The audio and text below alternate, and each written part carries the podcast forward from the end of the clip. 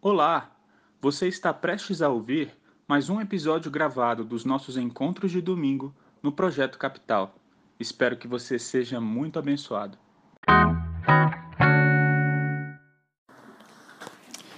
Beleza? Então vamos dar sequência a mais uma mensagem da série Vivendo uma Vida Acima da Média. Eu preciso consertar um equívoco que eu cometi no domingo passado. Eu falei que hoje nós veríamos sobre como ter uma calma acima da média. E eu já vou, eu quero que você exercite isso, porque a gente não vai falar sobre calma hoje. Então tenha calma, ok? Hoje a gente vai falar sobre ter uma obediência acima da média, ok? E eu queria lembrar que essa série ela está baseada na, no Sermão do Monte e algumas coisas são muito importantes sobre o Sermão do Monte para nós entendermos a precisão de cada texto, de cada ensino de Jesus ali. A gente precisa saber que o Sermão do Monte é a descrição do caráter do cristão, do verdadeiro cristão, né? Então, de uma forma bem simples, o Sermão do Monte não é vivam desta forma e vocês se tornarão cristãos, né? Muito pelo contrário, é o oposto. Visto que vocês seguem a Jesus, são discípulos de Jesus, e decidiram se chamar de cristãos, seguidores de Cristo, vivam desta maneira, né? E a gente fez uma pequena separação para a gente entender a totalidade do sermão. Existe o aspecto geral que é descrito nas bem-aventuranças. As bem-aventuranças não é nada mais, nada menos do que o caráter do verdadeiro cristão. E no capítulo 5, então Jesus vai falar sobre como o cristão vive diante da lei. No capítulo 6, como ele vive num relacionamento com Deus, diante de Deus. E no capítulo 7, como o cristão vive diante do conhecimento do juízo de Deus. Ok? Hoje nós leremos então Mateus capítulo 5, versículo 17 a 20. Então, se você tem uma Bíblia, ou se você tem um celular, ou um iPad, ou alguma outra coisa, ou uma memória. Mateus capítulo 5, versículo 17. Mateus 5, 17 a 20 é o texto que a gente vai trabalhar nessa manhã. Diz assim: Não pensem que eu vim abolir a lei de Moisés ou os escritos dos profetas, eu vim cumpri-los. Eu lhes digo a verdade: enquanto o céu e a terra existirem, nem a menor letra ou o menor traço da lei desaparecerá, até que todas as coisas se cumpram. Portanto, quem desobedecer até ao menor mandamento e ensinar outros a fazer o mesmo será considerado menor no reino dos céus. Mas aquele que obedecer à lei de Deus e ensiná-la será considerado grande no reino dos céus. Eu os advirto: a menos que a sua justiça supere muito a justiça dos mestres da lei e dos fariseus, vocês jamais entrarão no reino dos céus. Uau! Gente, bem-aventuranças tem várias pancadas, né? Então, se prepare aqui, ok? Minha recomendação, não se esquive, ok? Não se esquive. Deixa a pancada bater tá bom? Então, é, a gente vê esse texto e do início ao fim, olha, eu não vim abolir a lei, eu, eu vim cumpri-la. No final, olha, a, a, a justiça de vocês deve ser superior à dos mestres da lei dos fariseus. A gente vai entrar nos pormenores do que esse texto quer dizer, do que Jesus estava querendo falar. E eu acredito que é muito interessante no Sermão do Monte antes de nós entrarmos de cabeça no texto, a gente precisa entender uma coisa. Jesus, constantemente no Sermão do Monte, ele se mostra como o exemplo de alguém que está cumprindo e cumpriu tudo o que foi pedido no Sermão do Monte, todas as regras colocadas aqui, todas as exigências do Sermão do Monte foram perfeitamente cumpridas por Jesus e só por ele. Ok? perfeitamente só por ele. E ao mesmo tempo que ele é o exemplo do cumprimento dessas exigências, Jesus ele é a essência do cumprimento. Não deixa eu tentar esclarecer o que significa isso. Isso é muito, não apenas interessante, mas importante na nossa compreensão do texto. A gente viu, por exemplo, no domingo passado, sobre como viver um propósito acima da média. Jesus falando: vocês são a luz do mundo, vocês são o sal da terra. Então, façam tudo de maneira linda para que as boas obras de vocês sejam reconhecidas pelas pessoas do mundo e eles glorifiquem a Deus que está no céu. E a gente viu que nós temos uma missão, que nós temos um grande significado, nós temos um grande propósito na, na nossa vida, nós temos uma grande tarefa. Nós vimos que Jesus começa falando sobre essa, o primeiro sermão dele, ele começa falando sobre a tarefa e ele antes de ir para os céus, ele termina falando sobre essa tarefa de fazermos discípulos, de reconciliarmos as pessoas com Deus e tudo mais. E ele fala: "Vocês são a luz do mundo e o sal da terra". Então Jesus é o exemplo de luz do mundo e sal da terra, né? Ninguém salgou mais do que Jesus. Ninguém iluminou mais do que Jesus. Certo? Isso eu acredito que até incrédulos concordariam com isso. O que é interessante entendermos é Jesus não é apenas o exemplo, ele é a essência. Porque a gente viu um, para, um texto paralelo em que Jesus falou: Olha, vocês são a luz do mundo, iluminem. Em João ele fala: Eu sou a luz do mundo. Eu sou a luz do mundo. Ele está falando que ele é a luz do mundo, não que ele iluminou apenas, mas que ele é, ele é a essência. Quando nós estamos conectados com Jesus, nós conseguimos iluminar que, que eu estou querendo dizer com isso? Daqui a pouco vem algumas exigências, né? Não se divorciem. Não cometam adultério. Jesus não é apenas o exemplo, ele é a essência do que não é o divórcio. Do que é o amor incondicional, entende? A gente tem que entender que Jesus nos ensina não apenas como um bom exemplo, mas ele nos ensina na, na nossa essência, naquilo que nós precisamos. Se nós não estivermos nele, conectados com ele, não conseguiremos cumprir as exigências, né? Por exemplo, bem-aventurados os humildes, os mansos. Porque a gente consegue enxergar, por exemplo, que Jesus não foi apenas um exemplo de humildade. Jesus é a humildade. Em um determinado momento ele falou: Aprendam de mim que sou manso e humilde de coração. Eu sou a humildade. Eu sou a mansidão. Eu sou a bondade. Quando a gente se conecta com Ele, então exerceremos humildade, não apenas pelo exemplo dele, mas por nos conectarmos com Ele. Deu para entender essa, essa parte que eu acho muito interessante e importante? É essencial sabermos que Ele não é apenas o exemplo, mas Ele é a essência. Quando nos conectamos com Ele, então conseguimos cumprir as exigências. Lembrem-se, falamos no domingo passado sobre um propósito acima da média e agora nós estamos falando sobre uma obediência acima da média. Jesus não é apenas o exemplo de alguém que obedeceu acima da média, ele é, ele é a essência da obediência a Deus. É por isso que precisamos nos conectar com Ele. Então a gente leu Mateus capítulo 5, vamos lá, do 17 ao 20. Nós já lemos, né? Já lemos. Então eu vou ler novamente o versículo 17 que diz: Não pensem que eu vim abolir a lei de Moisés ou os escritos do, dos profetas. Eu vim cumpri-los. Eu vim cumpri-los. Primeira coisa, Jesus ele cumpriu toda a lei em todos os seus pormenores e em todos os detalhes.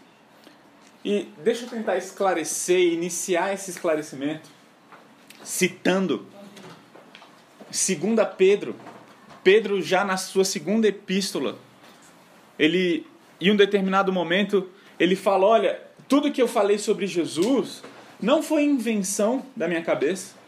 Então Pedro já estava mais velhinho, prestes a morrer, né, martirizado. Ele fala: Olha, tudo que eu ensinei sobre Jesus não, é, não são coisas da minha cabeça e muito menos coisas apenas que eu experimentei. E a gente vê isso lá em 2 Pedro capítulo 1, depois quem puder leia dos versículos 16 a 20, que ele fala assim: Olha, eu tava lá, eu experimentei uma coisa extraordinária. Eu estava no momento em que os céus se abriram e Deus, com uma voz de trovão, falou: Esse é o meu filho amado em quem me comprazo. Isso ele fala lá no versículo 16. Ele fala: Eu experimentei isso. Mas eu tenho uma coisa para falar para vocês. Eu tenho algo que é muito melhor do que as minhas experiências, para que vocês possam colocar a fé de vocês, para que você em prática, para que vocês realmente tenham fé em Deus. Não, não, baseiem a fé de, não baseiem a fé de vocês nas minhas experiências. Agora, quer basear a fé numa coisa legal? Leia o Antigo Testamento. Olhe as profecias descritas no Antigo Testamento e veja que to, vejam que todas as profecias foram cumpridas em Jesus. Jesus é o cumprimento perfeito de cada uma das profecias.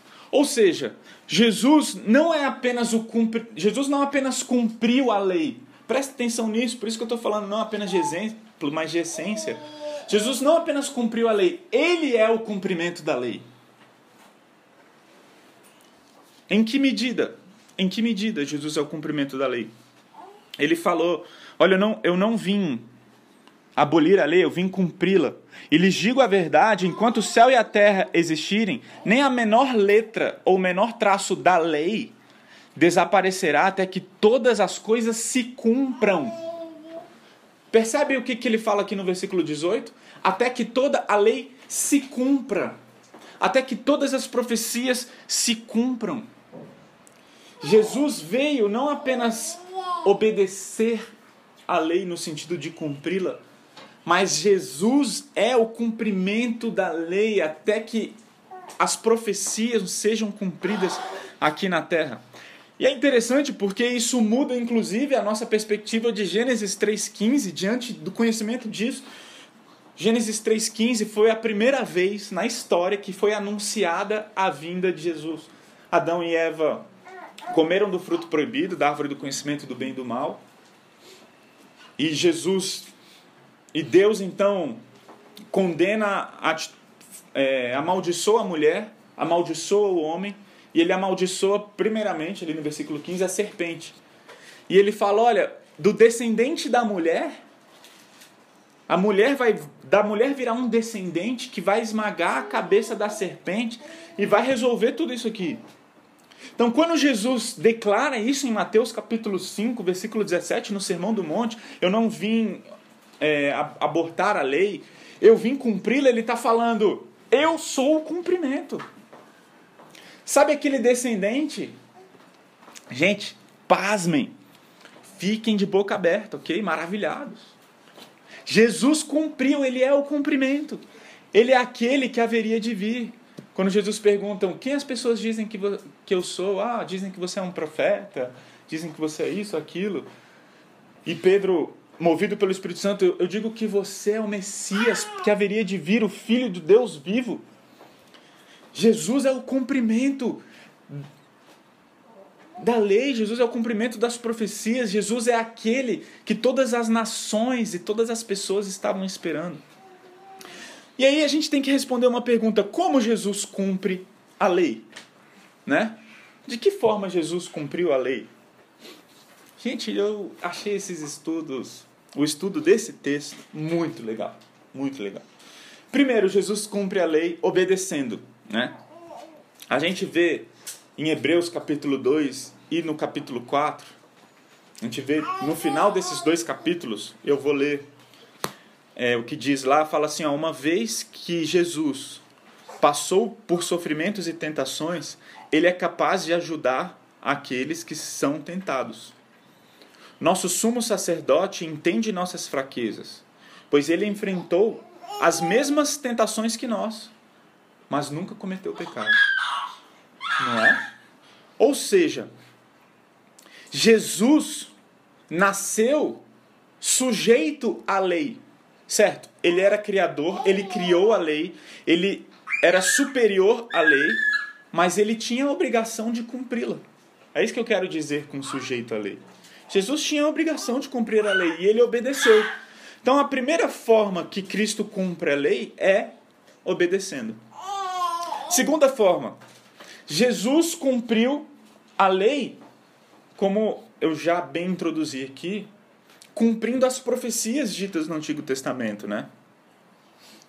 Então, deixa eu ilustrar isso. Eu naquele naquele naquela cortina ali, uma vez a, eu estava brincando de pique-pega, não com a Thalita, né? Eu estava brincando de pique-pega com a Elisa. E a Elisa, eu comecei uma contagem de 1 a 10 e ela se escondeu atrás daquela cortina. De repente ela se escondeu e eu lá vou eu, né? E de repente ela estava muito bem cobertinha, mas tinha os pés para fora do, sabe? E ah, onde é que tá ele? Né? Aqueles pezinhos para fora da cortina. Tipo, revelando onde ela estava, né? Aqueles pezinhos revelavam onde ela estava. E gente, as profecias do Antigo Testamento funcionam da mesma forma. Elas eram sombra do cumprimento perfeito e total. Então, quando a gente lê lá, por exemplo, o Antigo Testamento, a gente lê sobre sacerdote, holocausto, templo, santo dos santos. O que são todas essas coisas, né? Altar, né? O que são todas essas coisas? São sombras daquele que haveria de vir. Todas aquelas coisas existiram e somente existiram para preparar a vinda de Jesus, para apontar para a vinda de Jesus. E é por isso que a gente não precisa mais de um templo. Por isso que a gente pode se reunir numa casa. É por isso que a gente não precisa mais de bodes, cabritos, ovelhas, pombos, altar. Você não precisa tocar na ponta do altar, tá bom? Toque na. Não, não, não toque. Porque não existe altar, ok? O altar já foi cumprido em Cristo Jesus. Entende? Tudo, por que, que a gente não precisa mais do templo que representa a presença de Deus? Porque tudo foi cumprido em Cristo Jesus. A pessoa de Jesus é o cumprimento de todas as profecias. Né? Hebreus deixa isso muito claro, por muito no capítulo 1, lá nos três primeiros versículos, por muito tempo Deus falou várias vezes de diversas formas aos nossos antepassados por meio dos profetas. Nestes, últimos, nestes últimos dias, ele nos falou por meio de Jesus, o qual ele designou como herdeiro de todas as coisas, e por meio de quem criou o universo. O Filho irradia a glória de Deus, expressa de forma exata o que Deus é. Não precisamos de tempo, templos, holocaustos, altar, porque Jesus veio, ele é o cumprimento das promessas. Jesus cumpriu obedecendo, Jesus cumpriu através da perfeição e exatidão e do cumprimento de todas as profecias do passado. E a terceira coisa, como Jesus cumpriu a lei, e a gente precisa entender isso para entendermos o texto de hoje. Jesus cumpriu a lei no nosso lugar. Então vamos lá. Eu queria ler um texto paralelo, Romanos capítulo 8, versículos 2 a 4. E esses versículos dizem assim, Romanos 8, de 2 a 4. Pois em Cristo Jesus, a lei do Espírito que dá vida os libertou da lei do pecado que leva à morte. Olha só, a lei não era capaz de nos salvar. Presta atenção, a lei não era capaz de nos salvar. Por quê? Por causa da fraqueza de nossa natureza humana. Por isso, Deus fez o que a lei era incapaz de fazer ao enviar seu filho na semelhança de nossa natureza humana pecaminosa e apresentá-lo como sacrifício por nosso pecado. Com isso, declarou o fim do domínio do pecado sobre nós. Presta, presta atenção no que eu estou querendo dizer. De modo que, que eu estou querendo dizer, não, que Paulo está querendo dizer. De modo que nós, que agora não seguimos mais nossa natureza humana, mas sim o Espírito, possamos cumprir as justas exigências da lei. Então, debate pronto. Tem muita gente que fala: ah, Jesus cumpriu a lei no meu lugar, ainda bem, porque eu não ia conseguir cumprir, então eu nem preciso cumprir, porque eu não vou conseguir, eu sou pecador. Então, graças a Deus que Jesus cumpriu a lei no meu lugar. Então, é, ah, ainda bem, porque eu, eu não, não consigo cumprir. E se contenta com isso. Gente, é justamente o contrário. Jesus cumpriu a lei, porque a lei não era capaz de nos salvar, para que a gente possa cumprir as exigências da lei. Lembre-se, ele não é apenas o exemplo, ele é a essência. O texto de Romanos mostra que ele nos deu o Espírito Santo. Entende? E o Espírito Santo coloca em nós amor pela lei. E o que, que eu estou querendo dizer com isso? Gente, a graça nos conduz a amar a lei de Deus. Romanos 8,7: Pois a mentalidade da natureza humana é sempre inimiga de Deus. Nunca obedeceu às leis de Deus e nunca obedecerá. Essa é a nossa natureza humana. A nossa natureza humana nos torna inimigos de Deus e faz com que a gente não queira obedecer à lei de Deus. Entretanto, não somos mais inimigos de Deus. E agora, porque somos amigos, porque fomos alcançados pela graça, nós queremos obedecer à lei de Deus. Entende? Então fica, mas Jesus já não cumpriu as leis? Jesus já não cumpriu as leis, gente? A gente precisa entender o que, que significa Jesus cumprir as leis, ok? Porque, como eu já falei aqui mencionei a questão do templo, do holocausto e tudo mais, existiam as leis cerimoniais, ok? O que são essas leis cerimoniais? São leis estabelecidas por Deus ao povo de Israel para que a sombra daquele que haveria de vir, os seus pecados fossem perdoados em Cristo Jesus, mas seria apenas uma demonstração. Com, muito complexo que eu acabei de falar, ok? Muito complexo, então vou tentar fazer isso de uma maneira mais mastigada e, e, e, e tranquila, né? Então tá lá, existia o templo, existia um véu que separava e tudo mais. Existiam os holocaustos, existia o cordeiro. Então, Deus, por exemplo, estabeleceu a regra, olha, pelo menos uma vez por ano vocês vão pegar um cordeiro perfeito, sem defeito e vão levar ao sacerdote.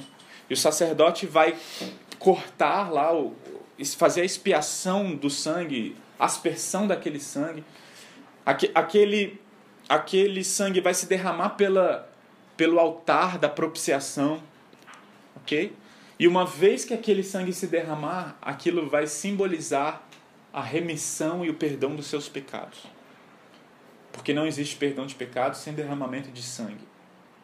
Só que como Jesus não, não tinha vindo ainda, aquilo ali representava o cordeiro que haveria de vir, derramaria o seu sangue e anularia o pecado da humanidade, anularia, quero, deixa eu, não é essa, esse o verbo, e ele perdoaria o pecado da humanidade de uma vez por todas. Então, por que, que existia aquilo? Para representar Jesus. Uma vez que Jesus veio, não precisa mais disso, ele cumpriu as leis cerimoniais. Então, quais são? Jesus não cumpriu a lei? Sim, ele primeiro, ele cumpriu as leis cerimoniais, a gente não precisa mais cumprir as leis cerimoniais. Outra lei que Jesus cumpriu, as leis judiciais. O que, que isso quer dizer? Existe um aspecto de, da lei judicial destinada para o povo de Israel, mas agora nós nos fizemos nação, isso vai depender muito da sua escatologia, né? por isso que eu acho que toda parte da Bíblia é importante. Mas as leis judiciais, de uma maneira geral, são leis estabelecidas por Deus. Por exemplo, olha, se vocês comerem do fruto, certamente morrerão. Ok? Existe um aspecto moral e um aspecto judicial nessa exigência. Ok? Estão entendendo? Existe um aspecto moral, existe um aspecto judicial. Todo aspecto judicial da lei de Deus foi cumprido em Cristo Jesus. Porque aquilo que nós não éramos capazes de obedecer, Jesus cumpriu no nosso lugar, de modo que aquilo que eu quero fazer eu não faço, mas aquilo que eu não quero, este eu faço. Mas Romanos capítulo 8, versículo 1, já não há condenação para os que estão em Cristo Jesus. Por quê? Porque ele cumpriu a lei judicial no nosso lugar. A condenação que era para cair sobre nós caiu sobre ele. Ou seja, não tem mais culpa, Jesus cumpriu a lei no nosso lugar. e as exigências judiciais da lei foram cumpridas, ok? Mas, e aqui é a atenção talvez maior, no que diz respeito ao Sermão do Monte como um todo. Existe um aspecto da lei moral, isso foi cumprido por Jesus, mas precisa ser cumprido por nós hoje. A lei moral precisa ser cumprida por nós hoje. Como que a gente resume a lei moral? Em dois mandamentos. Ame o Senhor teu Deus de todo o seu coração, de todo o teu entendimento, toda a tua força.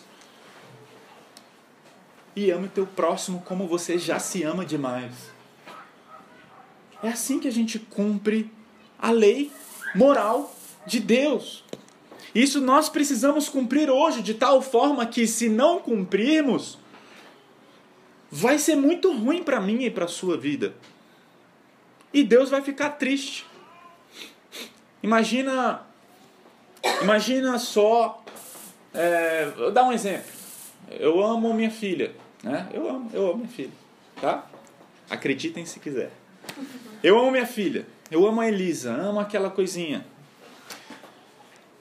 Gente, o meu amor pela, Elisa é muito grande. Né? É, eu, eu, eu acho que é incondicional. Eu acho que é contracondicional.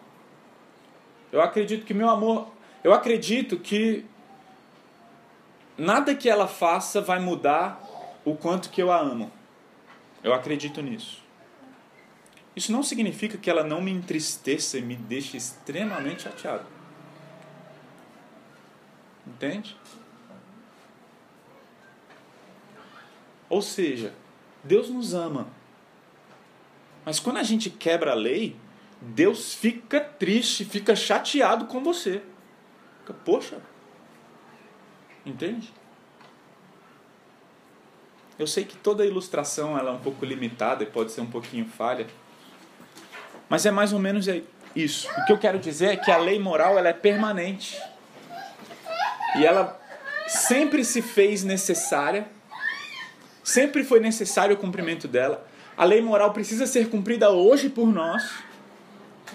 E a lei moral sempre vai precisar ser cumprida por nós.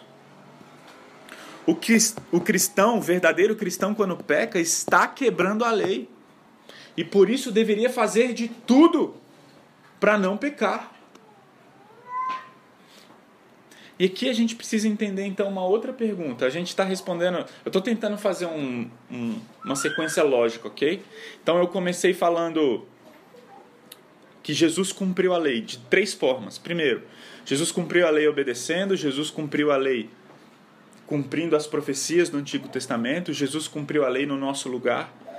E aí eu respondi como Jesus cumpriu a lei, né? As leis cerimoniais foram cumpridas em Jesus, todo o aspecto judicial da, da lei foi cumprido em Jesus, e o aspecto moral foi cumprido por Jesus e precisamos cumpri-lo junto, juntamente com Cristo. Precisamos nos esforçar para cumprirmos toda a lei moral. E aí vem mais uma pergunta. Qual a relação do cristão então com a lei se Jesus cumpriu a lei? Qual é a relação da lei e da graça? Né? Ah, não, porque antigamente eles viviam no pacto da lei, agora nós vivemos no pacto da graça. Então a maneira como o pessoal do Antigo Testamento tem que cumprir a lei é diferente da maneira como nós temos que cumprir. Errado, errado. Nós devemos cumprir a lei da mesma forma em todos os tempos, em todas as eras. Ok? Em todos os séculos. O que, que eu estou querendo dizer?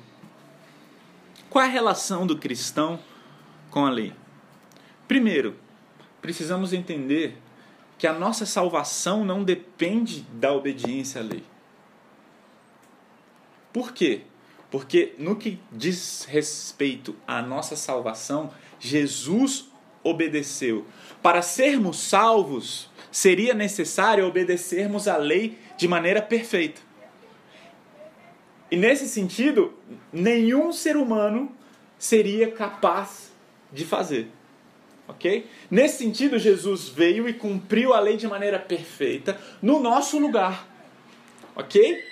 Uau, então o que, eu estou querendo dizer com isso? A nossa salvação não depende de nós obedecermos à lei. Por quê? Porque a nossa salvação depende da obediência de Jesus à lei. Ele cumpriu a lei no nosso lugar. Então Deus olha para o Alex e fala assim: o Alex cumpriu a lei de maneira perfeita? Qual a resposta? Sim. Em Cristo Jesus, sim. Ele não. Mas em Cristo Jesus, ele cumpriu a lei de maneira perfeita.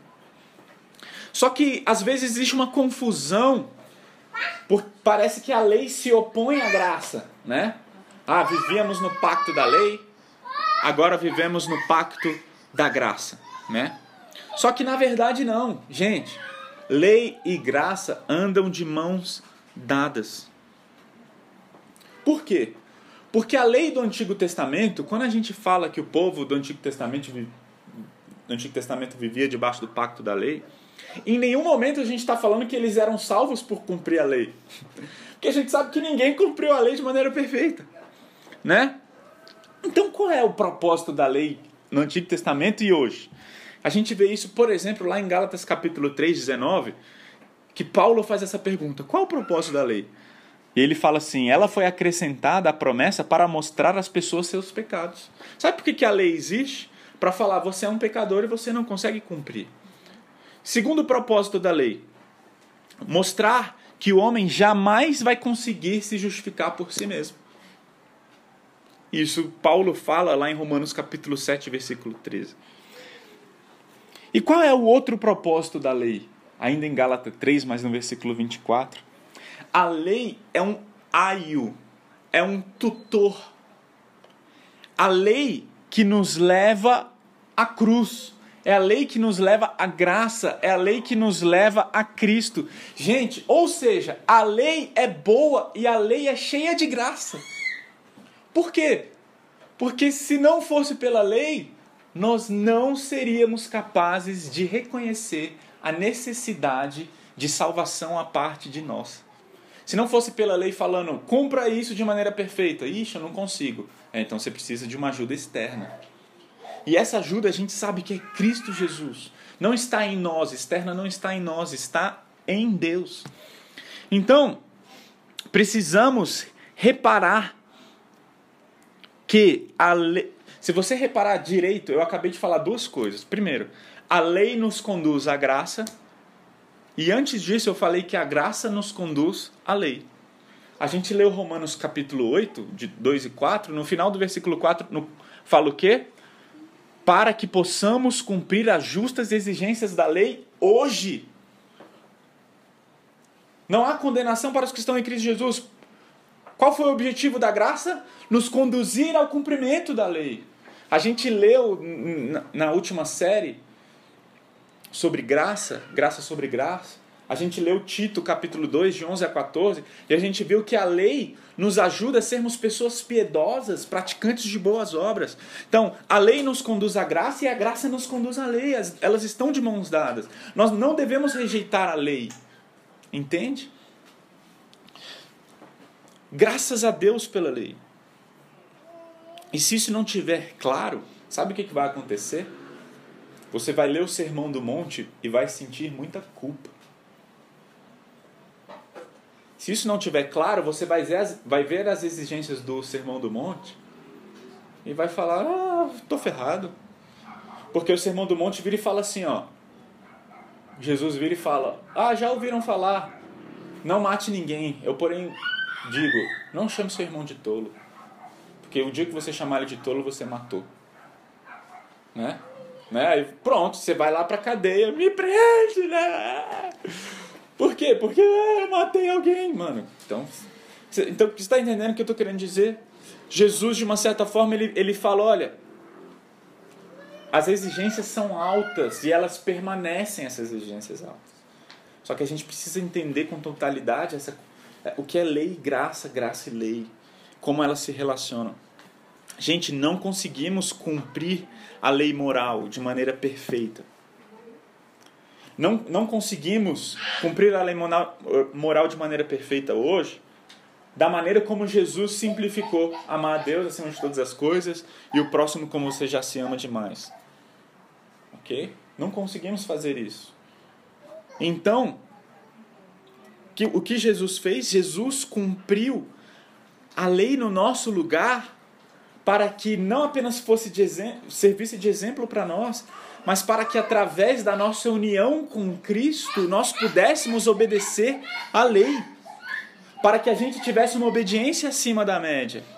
A graça nos impulsiona sim a amar a Deus, a graça nos impulsiona a obedecer à lei de Deus e ter, e aqui vai ser a última parte da mensagem, uma obediência superior à obediência dos escribas e dos fariseus.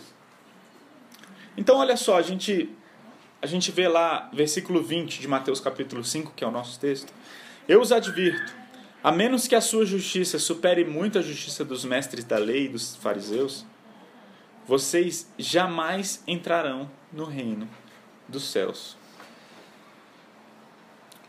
Percebam, primeira coisa, Jesus em alguns momentos, teve alguns ensinos diferentes dos ensinos dos escribas e dos fariseus.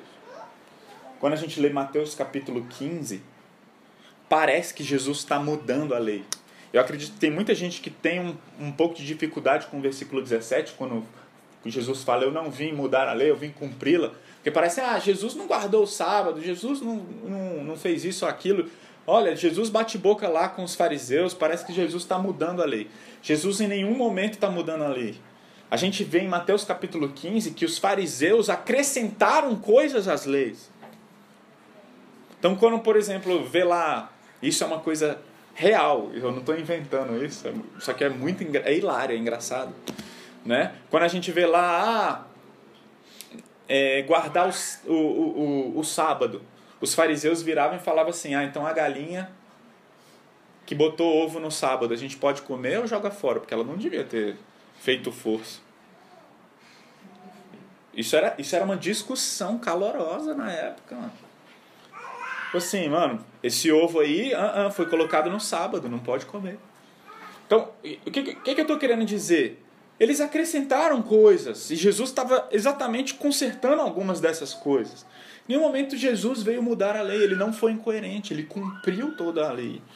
Em versículo 20 ele fala: Olha, eu, eu faço uma advertência, a justiça de vocês precisa superar a justiça, a obediência dos escribas e dos fariseus. Eu já quero esclarecer o que é esse negócio do versículo 19, quando ele fala: Portanto, quem desobedecer até o menor mandamento e ensinar outro a fazer o mesmo será considerado o menor no reino dos céus, mas aquele que obedecer a lei de Deus é, e ensiná-la será considerado grande no reino dos céus. Existe diferença sim entre mandamentos, existem os mais importantes. Vocês se lembram quando perguntaram assim: qual é o maior mandamento? Jesus não virou e falou: não, não existe maior mandamento, todos os mandamentos são importantes. Muito pelo contrário, ele respondeu: falou, você quer saber qual é o maior? Eu vou te falar qual é o maior. Ama a Deus acima de todas as coisas, seu próximo como você já se ama. Então o que eu estou querendo dizer com isso? Jesus, existem mandamentos mais importantes e menos importantes, mas a intenção do versículo 19 é falar: olha, até o menor mandamento, tem os maiores e os menores, mas até o menor é extremamente importante. E você precisa obedecê-lo. É, essa é a intenção do versículo 19. Jesus, prestem atenção, Jesus não veio ao mundo para facilitar as exigências das, da lei para o homem. Ele veio através da graça nos capacitar a cumprir cada uma delas. Quais, quais são as áreas da sua, da sua vida que você recorre no pecado? Né? Orgulho, murmuração, lascívia, desobediência, insubmissão, falta de amor, sei lá. Já falei murmuração. E aí pensa nos, nas coisas que recorrentemente você luta e tudo mais. Jesus não veio passar a mão na nossa cabeça e falar: ai, Alex, está tudo bem, o que importa é que eu te amo. Isso não é a mensagem correta do Evangelho. Entende? Jesus não veio aliviar. Ele veio cumprir o que eu não consegui cumprir e ele veio me capacitar a cumprir essas altas exigências. A nossa obediência tem que ser acima da média. OK? Aquele que desobedecia não desobedeça mais. Aquele que roubava, não roube mais. Aquele que mentia, não minta mais, antes fale a verdade. Aquele que roubava, não roube mais, antes trabalhe e divida com quem não tem. Aquele que tinha pensamentos impuros, impuros, não tenha mais, antes tenha pensamentos santos. Aquele que murmurava, não murmure mais, antes tenha pedidos de gratidão, declarações de gratidão constantes. Aquele que era insubmisso, não se submeta mais, mas antes se submeta incondicionalmente. Aquele que ama, não amava, agora ame contracondicionalmente. Entende? Jesus não veio aliviar, mas ele veio nos capacitar a cumprir essas exigências. E que é interessante quando Jesus fala dos escribas e fariseus aqui no versículo 20. Quem eram os escribas e fariseus? Os escribas eram os homens, esses mestres da lei, os escribas eram os mestres da lei, que a vida deles se resumia a estudar, ensinar e expor a lei. Isso é muito comédia. Para, para, ó, presta atenção no que eu estou falando. Ó, qual, a vida dos escribas se resumia a estudar, ensinar e expor a lei. A vida dos fariseus, sabe o que significa fariseus? Separados. Então, na nomenclatura, a própria nomenclatura já falava, estavam ali, estão vindo ali os separados.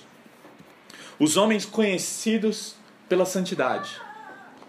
Os mestres da lei e os fariseus. A profissão deles eram, era ser santos e consagrados a Deus. Qual é a sua profissão? Minha profissão é ser santo. É ser um cumpridor da lei. Essa era a profissão deles. Eles recebiam para isso. Aí Jesus vira e fala assim, ó. A obediência de vocês tem que ser maior do que a dos fariseus e dos escribas. Eu, eu acredito que a galera entrou em colapso. Tô ferrado! Você tá entendendo? Que a galera falou. O que, que eu tô querendo dizer? O que eu tô querendo dizer? O fali... Quando a gente vê Jesus falando sobre a, a, que o fariseu e o publicano entrou no templo, não sei quantos lembram desse texto, entrou um fariseu e um publicano. E aí o fariseu se coloca em pé e começa a falar em voz alta, né? Deus, eu te agradeço. Eu te agradeço porque eu não sou igual a esse publicano, porque eu dou dízimo, do cominho, do não sei quê. Ele, dava, ele dava dízimo do salário bruto dele, não do líquido. Entendeu? E aí ele começou a declarar em voz... É, é isso que ele está fazendo ali. Ele começa a declarar em voz alta. Eu não dou dízimo como todo mundo. Eu dou... Eu dou mais. Eu dou de tudo, tudo, tudo. Se alguém me der 10 centavos, eu vou dar um. É, é mais ou menos isso que ele está fazendo. E, e ele se orgulha e fala: Não cometa adultério que foi isso que ele fez naquele discurso. Não sou injusto. E sabe uma coisa que é muito interessante?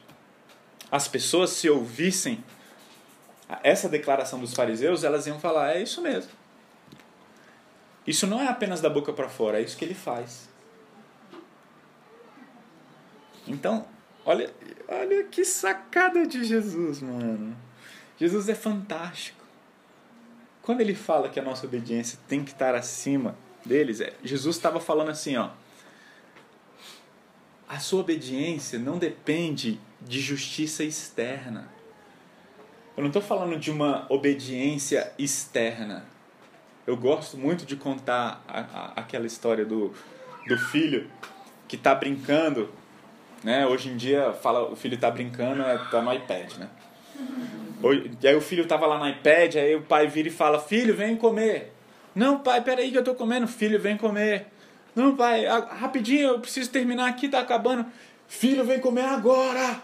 Vou contar até três. Um, dois. Aí ele larga e vai bufando, né, pra mesa, senta. Aí o pai fala: Muito bem, tem que obedecer o papai. E aí ele fala: eu posso até estar sentado na mesa, mas por dentro eu estou em pé. Né? Eu, é, eu gosto dessa ilustração porque é o que Jesus está fazendo aqui. Ele falando, os fariseus não estavam nem um pouco preocupados com as motivações e com o coração. Eles só estavam preocupados com a justiça externa. E olha só que interessante, por exemplo, eu vou ler um versículo, Lucas 16, 15. Olha que Jesus falou. Então Jesus disse: Vocês gostam de parecer justos em público. Olha, presta atenção que Jesus está falando para os fariseus. Vocês gostam de parecer justos em público, mas Deus conhece seu coração. Sabe qual é o grande problema dos fariseus? Não era a dedicação deles para cumprir a lei, porque nisso eles eram um exemplo e continuam sendo. Eles são um grande exemplo de pessoas que querem muito cumprir a lei. Qual era então o problema dos fariseus? É que eles se achavam bons. Eu não sou como esse publicano. Tudo que Deus pede eu faço. Eu sou um grande cumpridor da lei. O problema dos fariseus é que eles não entendiam que precisavam de um Salvador. O problema dos fariseus, olha só, olha só o que Jesus falou nesse versículo 16, 15. Jesus diz: Vocês gostam de parecer justos. Eles não entenderam que Jesus veio cumprir a lei judicial no nosso lugar. Eles não entenderam. Eles estavam dedicados, se esforçando para cumprir a lei moral de Deus, mas não reconheciam que quem errasse no menor ponto era condenado como um todo. Eles não viam que eles precisavam de Jesus Gente, eles não creram em Jesus. Eles não creram, eles mandaram Jesus para a cruz. Gente, as acusações de Jesus eram por condenações judiciais dos fariseus. Na sua grande, esmagadora maioria. O problema dos fariseus era um problema de adoração. Eles tinham um grande equívoco o que era religião e o que era Deus. Esse era o problema deles. Eles entendiam que a justiça externa deles era capaz de salvá-los, né? Por isso que Jesus lá em Mateus 23 chama os fariseus de sepulcros caiados. O que, que são sepulcros caiados? Eram caixões com defuntos muito bem enfeitados com flores lindos. Jesus fala: Olha, por fora vocês são lindos, por dentro vocês estão mortos. Né? E é muito interessante porque existe uma aplicação para nós hoje aqui. Qual é a, a aplicação para nós? A aplicação para nós é, é muito fácil disfarçar a nossa espiritualidade indo para a igreja nossa, eu, eu, eu, faço, eu leio a Bíblia todo dia. Eu já falei aqui de uma experiência que eu tive. Uma vez eu me hospedei na casa de uma pessoa que não era cristã e ela lia a Bíblia todos os dias. Então o que, que eu estou querendo dizer? Não leia a Bíblia todo dia. Não, não é isso que eu estou falando. Leia a Bíblia todo dia. Mas entenda que não é isso que garante a sua salvação. Entenda que você precisa ler a Bíblia todo dia, não para ser salvo, mas porque você foi salvo. Eu acho que isso é o que eu mais repito nas minhas pregações. Faça não porque você para obter algo, mas porque você já obteve de graça. Nós precisamos entender isso. Eu os advirto, a menos que a sua justiça supere muito. E é muito interessante, Jesus ainda bota esse muito aqui, né? A obediência de vocês deve ser muito superior a, do, a, a, a dos mestres da lei e dos fariseus. E o que, que Jesus estava querendo dizer com isso? Só Jesus conseguiu cumprir de maneira perfeita. Nós precisamos ter fé em Jesus, confiar em Jesus, crer em Jesus. Cara, isso é a premissa do Sermão do Monte. Esse é um pressuposto básico para a gente ler o Sermão do Monte. Senão é culpa sobre culpa sobre culpa. Você vai sair daqui deprimido. E eu quero que você saia daqui exultante, feliz, revigorado para obedecer a lei. Entende? Então, por um lado, Jesus cumpriu no nosso lugar de graça. Por um lado, Jesus cumpriu as exigências. A ira de Deus foi removida de nós. E sabe o que, que como Deus nos olha agora? Como filhos amados, queridos. Por quê? Por causa daquilo que Jesus fez. E isso deve nos motivar então a cumprir a lei, a amar a lei. Você quer diferenciar o verdadeiro cristão do falso cristão? Quer diferenciar? O verdadeiro cristão ama a lei de Deus. Ele não vai para nenhum dos extremos. Ele não fica, eu preciso obedecer a lei, porque senão eu estou lascado. Eu preciso obedecer a lei, eu desobedeci a lei e agora Deus não me ama mais. Esse não é o verdadeiro cristão. Eu preciso obedecer a lei porque ontem eu errei, eu acho que eu perdi a salvação. Esse não é o verdadeiro cristão. O verdadeiro cristão entende que a sua obediência, que excede muito da justiça dos fariseus e dos escribas, foi cumprida em Cristo Jesus. E por outro lado, por outro lado, o que diferencia o verdadeiro cristão do falso cristão é que o, o verdadeiro cristão ele não fala, ah, Jesus cumpriu a lei por mim, aleluia, eu vou viver como eu bem entendo. Ele ama a lei, ele busca a Deus, ele se esmera nessa busca. Ele entende que a vida dele não é mais sobre ele, é sobre Deus. Não é sobre o que você quer fazer, entenda isso, isso vai diferenciar o verdadeiro cristão do falso cristão. O seu propósito é reconciliar pessoas com Cristo, em primeiro lugar. É isso. A sua vida diz respeito a levar pessoas para a conhecer Jesus Cristo. Por que isso? Porque se não for isso, ou você é um falso cristão, ou você precisa tomar uma pancada, que nem eu falei aqui. E não se esquive. Porque é com você. Cara, nossa vida não é mais sobre nós. Por quê? Porque Jesus comprou a nossa vida na cruz. Acabou. Tá, tá consumado. Tá comprado. Agora não é mais nosso, agora é dele. Não somos mais escravos do nosso pecado. Somos escravos de Cristo Jesus e da lei de Cristo.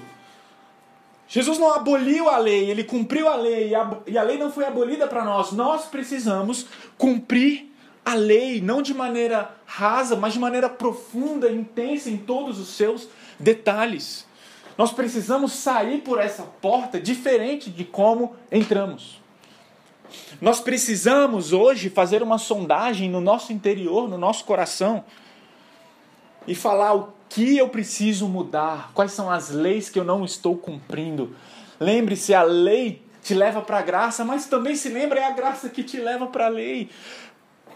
Você nunca vai conseguir cumprir sem a graça. E aqui eu estava, à medida que eu lia isso, eu estava pensando, porque o verdadeiro cristão, ele ama a lei de Deus. E ele se inquieta por saber que ele não está cumprindo a lei de Deus. E aqui a gente tem que fazer uma separação.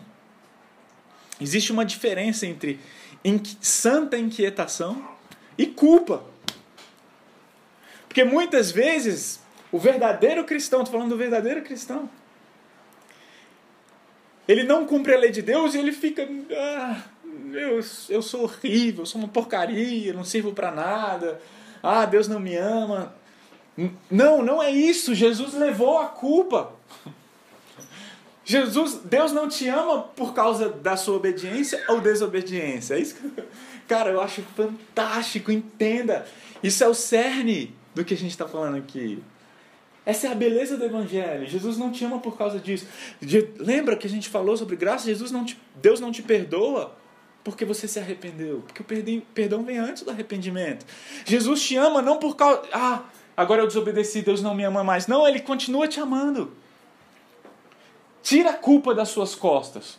E uma vez que a gente remove a culpa das nossas costas, o que, que a gente faz? Nos inquietamos com a nossa imperfeição. Reconhecemos sim que somos pecadores. Não fazemos como o fariseu, ah, não sou como esse publicano. Não nos sentimos superiores. Nos sentimos muitas vezes pior de todos os pecadores. Sim, mas, mas, ao saber que somos os piores dos pecadores, a gente sabe que a gente tem que se esforçar, porque a graça nos capacita a mudar, sermos transformados e a cumprir a lei de Deus. Quer saber quem é o verdadeiro cristão? Ele ama a lei de Deus, ele busca, ele se inquieta quando ele erra e ele vai para cima e ele está sempre querendo mais e mais de Deus, amar mais a Deus e amar mais ao próximo. E ele fala: Não, das coisas não, não, não eu não estou satisfeito ainda. Isso é o que a gente chama de santo descontentamento. Não, a gente precisa melhorar, a gente precisa melhorar como igreja, a gente precisa alcançar mais pessoas.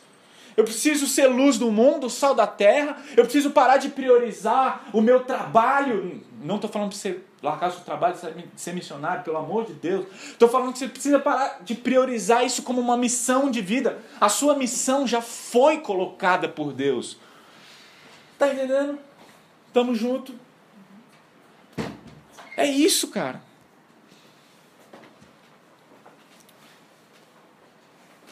Sabe, a prova da nossa santidade é o nosso relacionamento com Deus. A prova como entendemos o Evangelho é quando você tem essa santa inquietação sem ser tomado por culpa. Isso é lindo. E é por isso que a nossa justiça e a nossa obediência tem que excederem muito, ser superior em muito a dos fariseus e escribas. E eu queria encerrar que por isso a lei é muito importante. Porque sem uma compreensão clara da lei, você nunca terá uma compreensão clara da cruz. O que, eu estou querendo dizer e eu quero encerrar com isso? Há pessoas que dizem assim: ah, o que importa é eu falar do amor de Jesus. O que importa é o amor. O que importa é o amor. Sem a compreensão da lei, você não vai entender o amor. A essência, tem, tem gente que fala assim: nós precisamos falar de Jesus para as pessoas. Por quê? Nós precisamos falar da cruz. Porque é a cruz que quebranta os corações. A Bíblia nunca falou que a gente tem que evangelizar para quebrantar os corações, para que as pessoas fiquem quebrantadas. A gente tem que entender a cruz à luz da compreensão da lei.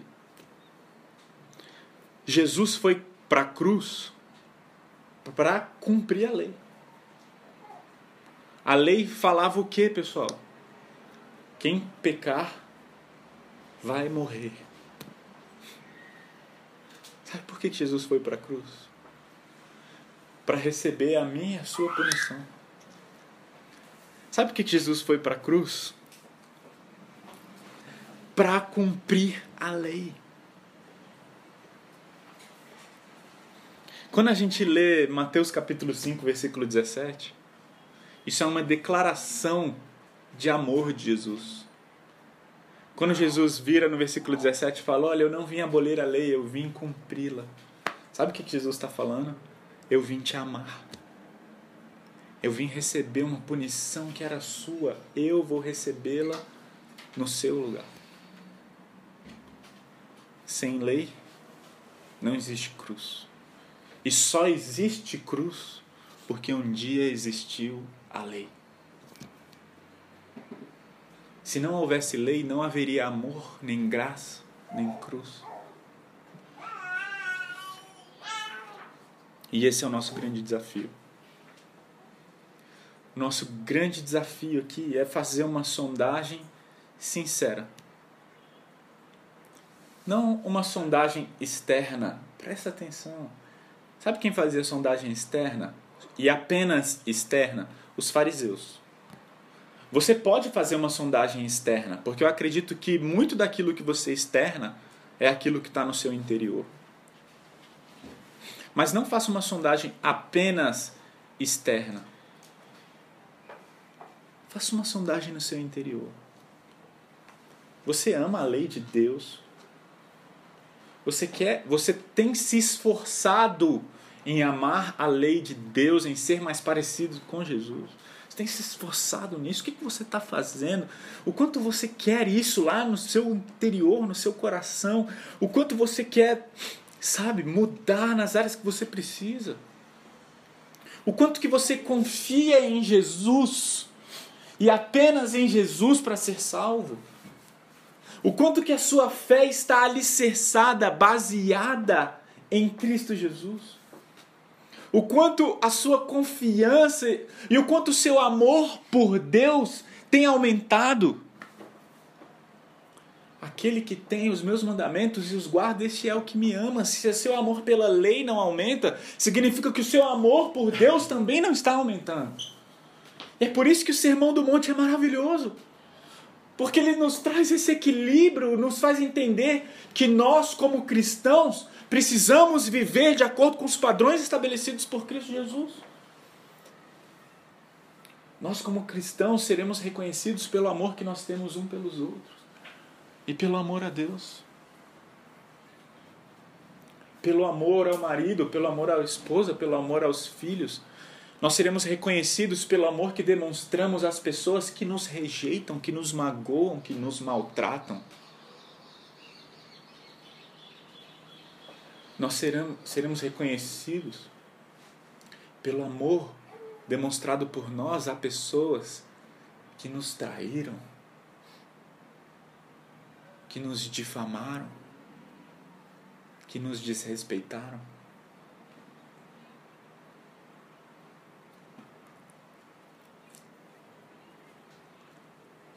Que Deus possa sondar o nosso coração.